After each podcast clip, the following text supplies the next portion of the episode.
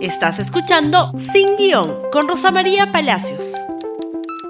Muy buenos días y bienvenidos nuevamente a Sin Guión. Hoy día vamos a hablar del plan de gobierno de Perú Libre, que es la lista que ha resultado, junto con Fuerza Popular, ganadora de las elecciones del domingo pasado. No hemos examinado en profundidad el plan de gobierno Perú Libre porque la verdad es que en primera vuelta nadie pensó que iba a llegar tan lejos.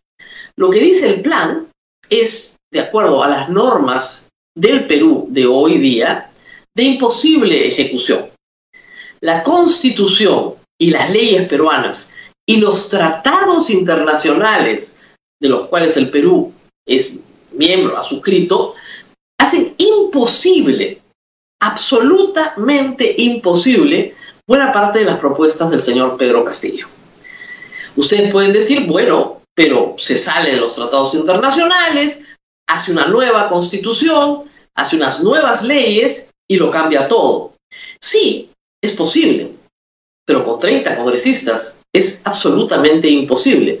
Con 35 congresistas también, con los 5 que le pueda dar Verónica Mendoza también, y con los 10 que le pueda prestar Acción Popular también. No le alcanzan.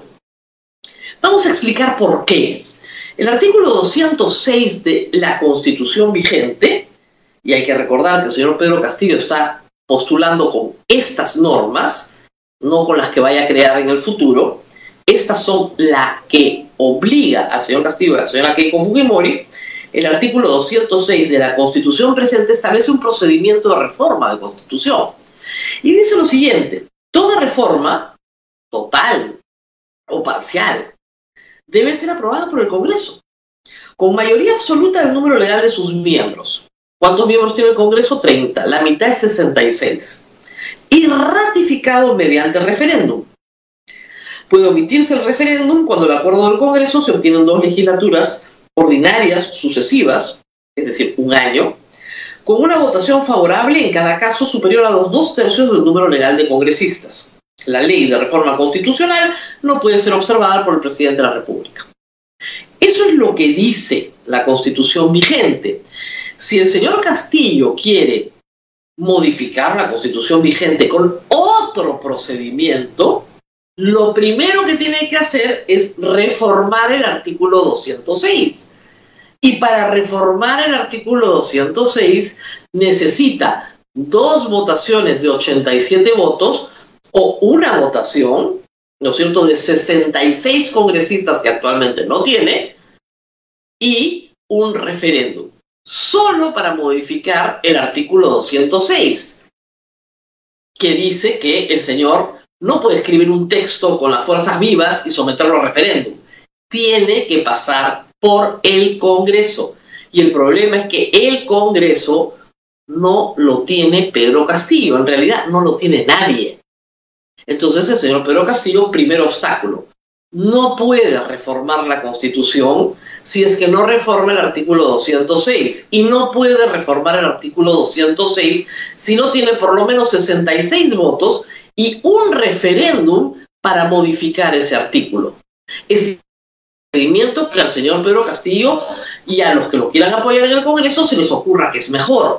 Él ha dicho, por ejemplo, que va a convocar a las fuerzas vivas del Perú para que ellas redacten la constitución. Perfecto, las convoca, redactan una constitución. Si no pasa por la reforma de este artículo, no, no sirve para nada ese texto. Ese texto no puede ser enviado a un referéndum si es que no pasa primero por la aprobación del Congreso. Y no tiene los votos, pues. Él ha dicho ayer que no piensa cambiar nada en alusión a la hoja de ruta de Ollanta Humala, si no piensa cambiar nada, ¿cómo lo va a hacer? Reitero, no tiene los votos. El 80% del país no ha votado por él y tiene que tratar de atraerlos en una segunda vuelta. Entonces, algo tiene que cambiar. Ha convocado a todos los partidos políticos a conversar, pero si los convoca a conversar es porque algo va a cambiar, no los convoca para decirles, bueno, yo gané y ahora esto es la sopa de Rhodes. No, se supone que tiene que conversar, algo tiene que cambiar. Porque en lo esencial, hay que decirlo, el plan económico del señor Castillo es un plan económico de un partido de izquierda de los años 80. no tiene nada de revolucionario, es un plan comunista, por el cual las personas en el Perú dejan de tener derecho de propiedad, por decirlo de alguna manera. Y el artículo pertinente en la constitución de nuestro país, la actual sobre propiedad, dice lo siguiente. El derecho de propiedad es inviolable. El Estado lo garantiza. Se ejerce en armonía con el bien común y dentro de los límites de la ley.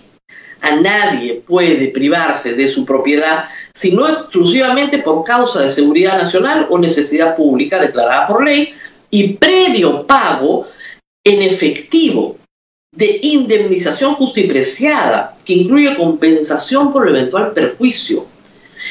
Esto, ¿no es cierto?, garantiza que a nadie se le puede quitar su propiedad sin pagársele. Pero no solamente está acá, está en la Convención Interamericana de Derechos Humanos, porque el derecho a la propiedad es un derecho humano. Y está en una serie de pactos que ha firmado el Perú para garantizar las inversiones. Si el señor Pedro Castillo decide, por una ley del Congreso, expropiar a todas las empresas mineras del Perú, les tiene que pagar en efectivo, de acuerdo a la constitución vigente, el íntegro del valor de esas empresas. Y si no lo hace, porque probablemente no lo quiera hacer y no lo hace, el Perú es llevado a un tribunal internacional. Y el Perú es embargado por un tribunal internacional por no pagar lo que debe. Esa empresa, que supuestamente en la teoría del señor Pedro Castillo, va a estar muy bien administrada por los gobernadores regionales. El plan de gobierno del señor Castillo es entregar a los gobernadores regionales Antamina, sí, con nombre propio, ¿ah? que Yabeco, Toromocho, eh, todas las empresas mineras del Perú y Anacocha, todas se entregan al gobernador regional, que va a ser el nuevo presidente del directorio de la empresa minera. Y de acuerdo a su plan, las va a administrar estupendamente bien. Lamentablemente para el señor Pedro Castillo y para el país, eso ya lo tuvimos. Se llamó el gobierno revolucionario de las Fuerzas Armadas que quebró al país y que la tragedia de la explotación de los recursos eh, naturales en manos del Estado causó daños ambientales que hasta el día de hoy tenemos que pagar. En minería, en hidrocarburos y en todo en cuanto el Estado se metió, porque hay que recordar que también tenían el monopolio de los medios de comunicación, el monopolio de las telecomunicaciones, el monopolio de la pesca el monopolio de la minería, por supuesto, y hasta del transporte aéreo. Eso ya pasó en el Perú. Eso trae severos problemas y límites constitucionales actuales. Es decir, el señor Castillo necesitaría una, una mayoría para modificar el artículo sobre la forma en la que se reforma la Constitución.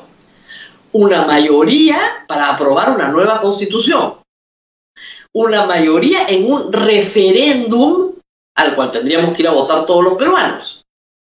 ¿Cuánto tiempo le va a demorar al señor Castillo hacer todo eso? Dos o tres años. Sin ninguna mayoría parlamentaria, porque él no va a cambiar una coma, ha dicho, no va a cambiar nada de su plan de gobierno, que incluye además la violación de otros derechos fundamentales como el derecho a la libertad de expresión, que también está en la actual constitución, que también está en la Convención de San José, por el cual se nos ampara ante la Corte Interamericana de Derechos Humanos. Hay que decir que en materia de libertad de expresión, el señor Pedro Castillo sí tiene un punto válido. La concentración, el acaparamiento de medios de comunicación está prohibido por la Constitución de 1993. Ocho periodistas hemos presentado una acción de amparo sobre eso. Seis son los sobrevivientes, dos ya fallecieron.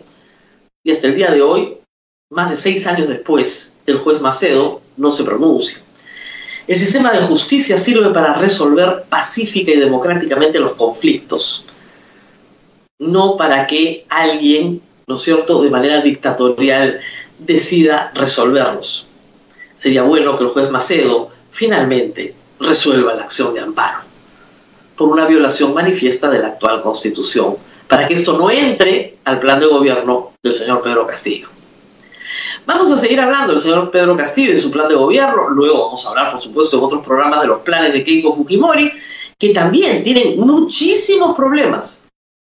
Y pruebas en cuanto a amenazas concretas a la libertad de expresión como las que efectuó su bancada durante este quinquenio. Porque no podemos olvidar la ley inconstitucional, la ley Mordaza, que sirvió justamente para que los medios de comunicación no tuvieran publicidad estatal. Y no perjudicó a los grandes medios de comunicación limeños, sino a miles de radioemisoras en todo el país. Nos tenemos que despedir, vamos a seguir hablando, por supuesto, de la Constitución y vamos a ver si el señor Castillo cede o no cede. Si no cede nada, se queda con el 18-19% que ha sacado en esta elección y no le alcanza para ganar. Si cede, probablemente sí, va a tener que entender que no se puede hacer todo lo que él quiere y tal vez gane la elección. Vamos a ver cuál es la posición. Y lo mismo para Keiko Fujimori, pero este programa no tiene más de 10 minutos, así que me tengo que despedir y mañana continuaremos con Keiko Fujimori, por supuesto. Muy bien, nos tenemos que despedir y no se olviden de compartir este programa en Facebook, Twitter, Instagram y YouTube. Nos vemos el día de mañana. Gracias por escuchar Sin Guión con Rosa María Palacios. Suscríbete para que disfrutes más contenidos.